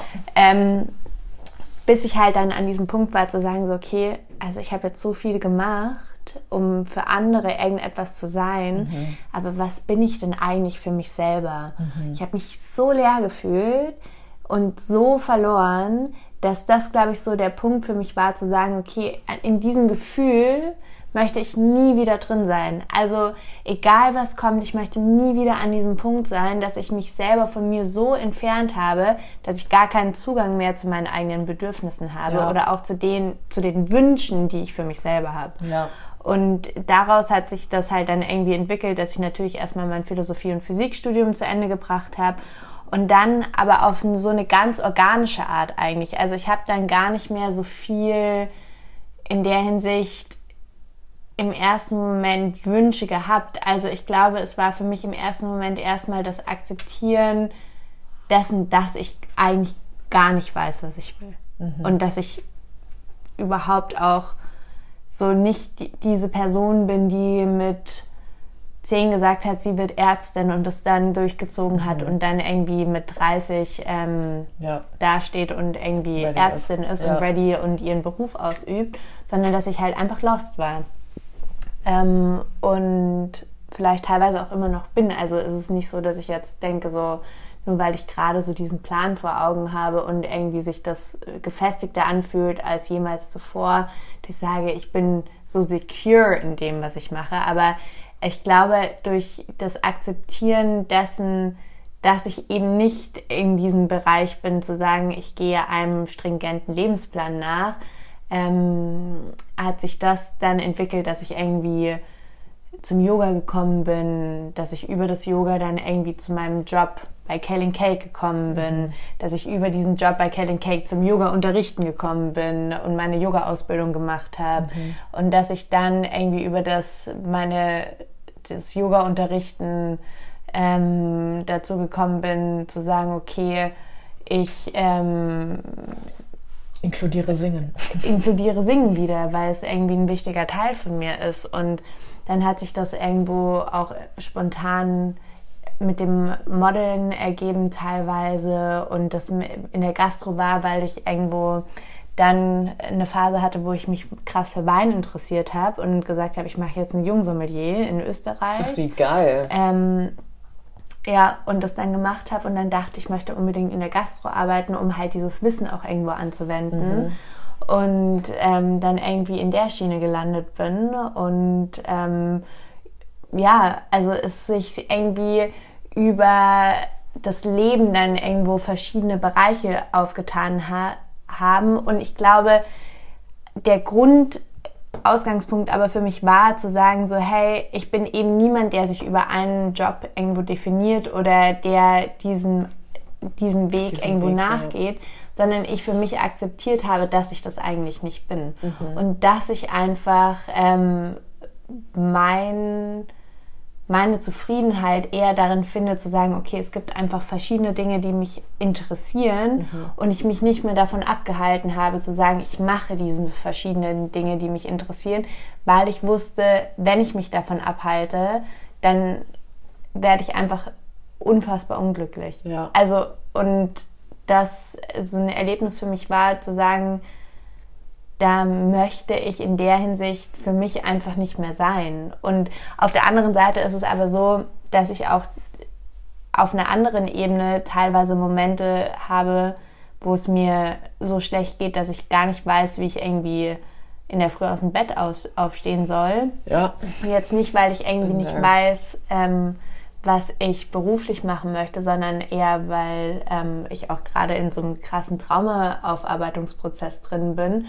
und dann äh, auf, in so einen anderen Struggle reingerate, zu sagen, so, okay, mir geht es unfassbar schlecht und unfassbar ist auch wieder so ein dummes Wort, also, aber mir geht es einfach schlecht mhm. und ich habe keine Energie, eigentlich dem nachzugehen, was ich gerne machen wollen würde, weil mir einfach die Kraft und auch irgendwo die mentale Kapazität dafür fehlt. Mhm. Gleichzeitig sehe ich aber irgendwie meine Freundinnen, die auch ihrem Weg nachgehen und die irgendwie das machen und die Energie dafür haben und irgendwo auch den Mut und das einfach irgendwie voranbringen.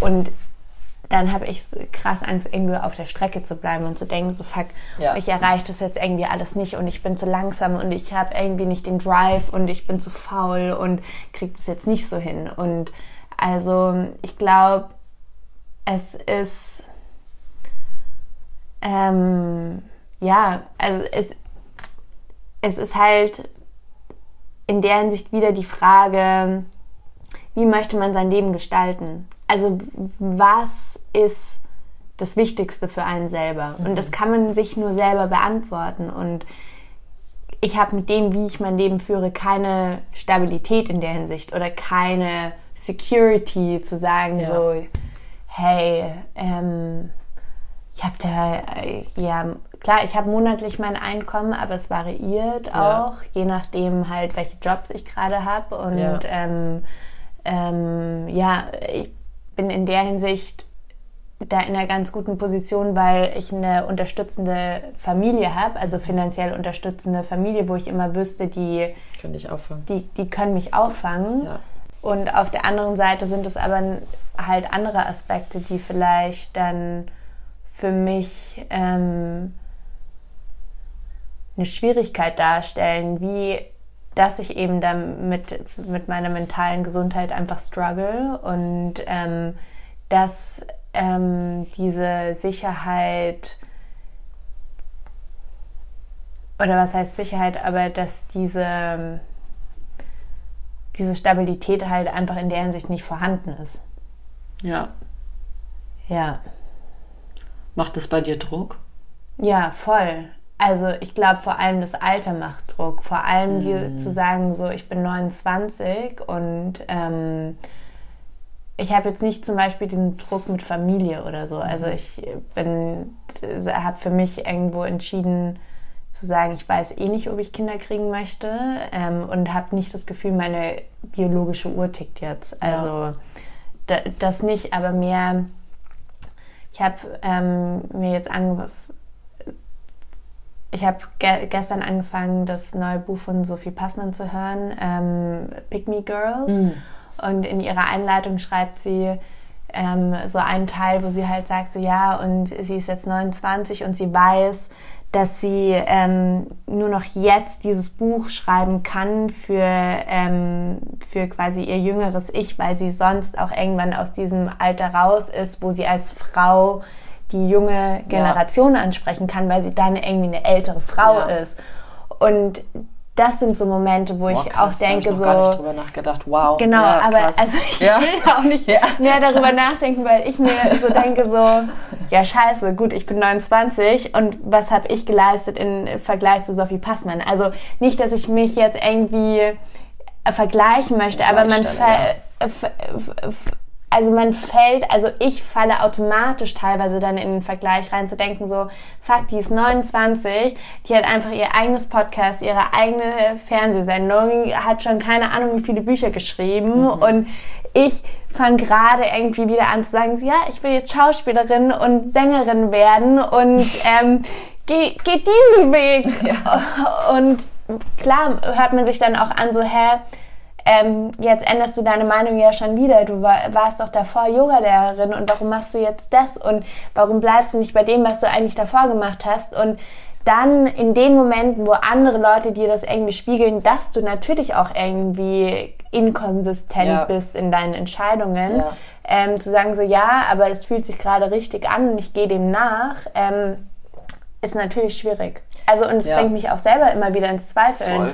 wo ich mir denke, okay, was mache ich eigentlich mit meinem Leben und ähm, macht es überhaupt alles Sinn, wie ich das jetzt hier führe? Und ähm, auf der anderen Seite glaube ich, versuche ich mich dann immer wieder darauf zu besinnen, zu sagen, okay, aber wie will ich mein Leben denn leben? Also was ist das Wichtige für mich? Und ich sehe mich halt absolut gar nicht in einem 9-to-5-Job, ja. wo ich da sitze und irgendwie ins Office gehe oder im Homeoffice bin und meine Sachen abarbeite, aber ähm, die nicht so diese diese Lebendigkeit in der Hinsicht für mich habe. Und ja. es, ich will nicht sagen, dass man keine Lebendigkeit in einem 9-to-5-Job hat. Ja. Für jemand anderen ist das absolut das Richtige. Ja. Aber für mich ist die Lebendigkeit in meinem Leben, dass wenn ich weiß, okay, ich kann mich über das, was ich tue, auch in einer gewissen Art und Weise ausdrücken. Mhm. Ich glaube, da kommt natürlich auch irgendwie ein künstlerischer Anteil in, in mir auf, auf ja. zu sagen, okay, ich möchte singen, weil Singen für mich auch das Medium ist, irgendwie meine Gefühle zu transportieren und zu sagen, ich kann da diese tiefen Wunden, die in mir drin sind, auch irgendwo kommunizieren und vielleicht andere da ähm, ja. mit erreichen, freilassen oder auch zeigen, dass, ähm, dass es in Ordnung ist, diese Emotionen zu haben. Ähm, ja, und einfach dann immer wieder zu sagen, so, es gibt nicht den einen Lebensweg, mhm. sondern es gibt halt einfach meinen Lebensweg. Ein neuer Kalenderspruch. Ich wollte gerade sagen. Der kommt dann für März. Ähm, Toll. Ja.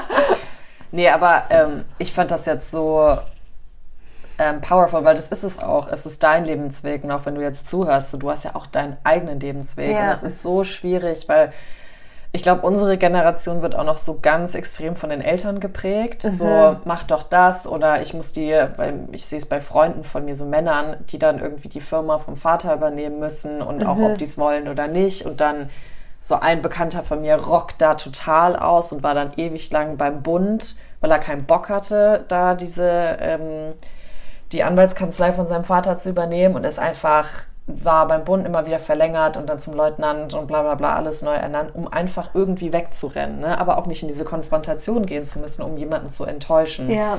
Und ich glaube auch, das ist sowas, was ich auch immer wieder bei mir merke, ist, ja, enttäusche ich dann jemanden, wenn ich jetzt einfach nicht. Ähm, und auf der anderen Seite, du wirst Leute enttäuschen. Ich werde mich auch selber enttäuschen, wenn ich es nicht mache. Genau, und das ist das voll. Größte. Genau. Weil ich muss ja mir ja. morgens in den Spiegel gucken und sagen können, hey, es ist, ich bin okay mit wem ich gerade bin. Und das muss nicht jeden Tag passieren, weil wir haben mhm. immer unsere. wirklich, wir haben Tag, ich habe Wochen schon hinter mir, wo ich einfach in den Spiegel geguckt habe und war so, oh, die schon wieder oder mich nicht erkannt ja. habe, ne? Das gibt's ja auch. Aber ich glaube, das ist halt so, dass deswegen, weswegen ich jetzt auch für mich gesagt habe, ich will den Job kündigen, ich will jetzt dem nachgehen, was mich eigentlich glücklich macht. Ja. Und da klar, so wie du es auch kriegst, ich krieg auch. Ja, aber dann geh doch sofort zu Pro7, weil da warst du ja schon mal. Da kennst du was, es ist sicher. Und ich weiß nicht, ähm, ob Sicherheit für alle immer der große Punkt ist. Ich glaube, Sicherheit kommt dann oder da sind wir wieder, wo wir am Anfang waren, mit diesem Energy goes where energy flows. Und ich glaube, wenn du halt wirklich etwas machst, was dich glücklich macht und wo du, weil, weil du deine Energie und deine Zeit da reingibst, dann kommt auch immer was zurück. Egal welche Form Ja, auf der anderen das Seite ist. finde ich, ist dieses Wort glücklich auch immer so schwierig, weil es auch wieder so einen, glaube ich, verqueren Anspruch setzt. Also es wird dich nicht jeden Tag glücklich Natürlich machen. nicht. Und es wird Phasen geben, wo man es wieder in Frage stellt oder auch jetzt teilweise bin ich ja nicht jeden Tag glücklich, aber zu sagen so, ich versuche ähm, auch wieder irgendwo und in diesem Prozess eben zu sagen, okay, ich versuche die mich in der Hinsicht wieder so in all meinen Emotionen kennenzulernen und alle irgendwie da sein lassen und zu spüren und zu akzeptieren und sie irgendwo auch ernst zu nehmen, dass ich dadurch diesen Zugang zu mir bekomme, dass ich irgendwo über diesen Zugang zu mir intuitiver weiß, stimmt es jetzt für mich oder stimmt es nicht. Ja. Und ich mir aber auch erlaube zu sagen, hey, ich gehe dieser Intuition nach. Und klar, kann ich nicht in jedem Moment dann automatisch immer gleich sagen, okay, meine Intuition sagt das und jetzt mache ich unmittelbar das, Ja, was meine Intuition sagt. Also das Das funktioniert, funktioniert so nicht. Aber ähm, sich da wieder mehr auf sich selbst zu verlassen. Und ich glaube, das ist am Ende der einzige Weg. Also Ja. in diesem ganzen Prozess zu sagen, das Beste, was dabei rauskommt, egal ob es dann am Ende Schauspiel oder Gesang oder ein Job im Office ist oder ein Job als ähm, Oder. Handwerker oder als, als Mutter Mhm. und als Hausfrau, die die ganze Care-Arbeit übernimmt für Ja. unsere Gesellschaft und für, für eine Familie oder als Krankenschwester, die sich um die Gesundheit von Menschen kümmert, Ja. als Pflegekraft, die sich um die Gesundheit von Menschen kümmert, dass das Wichtigste dabei in egal was für ein Bereich ist, dass man die Verbindung zu sich selber wiederfindet. Und das auch das Wertvollste ist, was man, glaube ich, für sich aufbauen kann. Voll. Und ähm, wenn ich jetzt so versuche, irgendwie den Kern von dem zu finden, um das ich jetzt irgendwie auch viel rumgeredet habe, glaube ich, ist es letztendlich das. Also am Ende meines Lebens, und das ist eine Frage, die ich mir auch oft stelle, wenn, wenn, wenn ich alt bin, wenn ich alt werde, ich meine, man weiß es ja, Ja. nie, aber wenn ich meinen letzten Atemzug nehme und auf das Leben, was ich gelebt habe, zurückblicke, dann möchte ich in dem Gefühl gehen, zu sagen, ich habe mein Leben gelebt. Ich habe es für mich gelebt und ich habe es irgendwie im besten Wissen gelebt, dass ich versucht habe, das Beste daraus zu machen, aus meiner Kapazität heraus, aus meinen Möglichkeiten heraus. Und die sind für alle Menschen auch unterschiedlich. Deswegen Voll. ist eigentlich Vergleich immer schon der, der Killer von Ja. allem, weil ähm, es bringt nichts. Es, Ja. br- Also es bringt mir ja auch nichts, mich mit einer Sophie Passmann zu vergleichen, weil Kann dich motivieren, aber du bist nicht sie. Ja, nee, voll, Ja. absolut. voll. Deswegen, ähm, ja, glaube ich, ist das Beste, was man vielleicht in, in diesen Prozessen dann für sich herausfinden kann oder ähm, finden kann, die Verbindung zu, zu sich selber. Und dann, ich, ich glaube, wenn man diese Verbindung hat, ist es letztendlich egal, was du damit machst. ja, Aber du hast dich irgendwo selber und das ist schon mal Gold wert. das, ja, das hört sich auch wieder so. Oh, ich finde, das ist manchmal so, hört sich das so, so, so schnulzig an. Ja, aber es ist, weil es halt auch emotional ist und weil es weich ist. Ne? Ja. Und da redet man halt nicht drüber und dann geht es gleich in so eine Rom-Com-Schiene, wo es dann Kitsch irgendwie ja, annimmt. das stimmt schon. Aber das ist auch einfach Leistungsgesellschaft geprägt, Patriarchat geprägt. Wenn man auf einmal in so ein was Philosophisches reingeht, dann sind ja Emotionen auch mit dabei und so, ne? Und das ist ja was, was du, also was nicht du, sondern das Patriarchat nicht sonderlich haben möchte. Deswegen fühlt sich das so an, aber es fühlt sich auch sehr richtig an. Und ich könnte mit dir jetzt hier noch Stunden darüber weiterquatschen, muss ich sagen.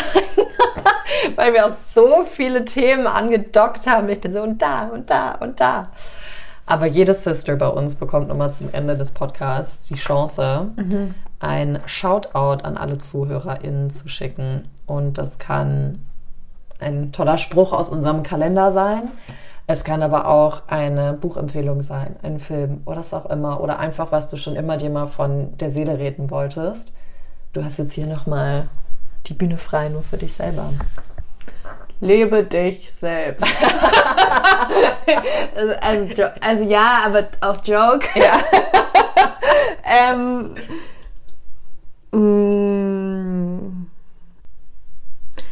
ich glaube, das, was ich ähm, sagen möchte, ist, hey, also du, du bist voll in Ordnung, so wie du bist. Und ich glaube, man denkt so oft, man sollte irgendwie anders sein oder man müsste an einem anderen Punkt sein oder man müsste, keine Ahnung, noch dieses Buch gelesen haben oder noch das angeschaut haben oder, oder, oder, oder. Und ähm, egal, wirklich egal, an welchem Punkt deines Lebens du bist, ob es irgendwie Anfang 20 ist, ob es irgendwie an einem neuen Lebensabschnitt ist, ob es irgendwie an einem alten Lebensabschnitt ist, der gerade zu Ende geht, egal wo, du bist absolut in Ordnung, so wie du bist, mit allem, was du fühlst, mit allem, was du erlebt hast, mit allem, was irgendwo in deinem Erfahrungsschatz liegt. Und ähm, genauso bist du richtig. Schön. Danke dir für dieses dir. wahnsinnig Rollercoaster-Gespräch der Emotionen. Ich liebe That's so Gespräche. Me. I'm a rollercoaster. wird ihr Slogan beim Schauspiel sein, ja? ja, genau. ja, wir werden dich ja dann hoffentlich auf den Bühnen und auf den Screens und überall sehen. Und sonst sehen wir dich auf der Matte oder auf einer Bühne beim Gesang oder wir sehen dich in einem Restaurant oder beim Wein ausschenken oder vielleicht machst du auch eine Farm irgendwann auf. Who knows? Only also letzteres eher nicht, aber ähm, ihr seht mich auf jeden Fall. Ihr seht sie. Ähm, genau. Genau. Wenn du zu mehr von Raffaela wissen willst, wir verlinken natürlich ihr Instagram wie immer. Kannst du ihr ein bisschen folgen und wie gesagt ein bisschen mehr von dem wirklich dem, dem natürlichen Ich so ein bisschen mitkriegen, was äh, ich mal sehr erfrischend finde. Deswegen auch nochmal danke, dass du das für die Welt da rausträgst. Ähm, und es gibt ja schon einige Sachen im Petto, die wir jetzt aber noch nicht anfangen zu sagen. Die teasern wir dann an, wenn es alles fest ist. Und ja, danke, danke, danke, dass du dein Herz so geöffnet hast und so viel von deinem Innenleben geteilt hast. Das ist nicht selbstverständlich. Deswegen, thank you so much. Danke dir, Nathalie, dass du mich ähm, in deinen Podcast eingeladen hast. Ähm, und danke euch fürs Zuhören.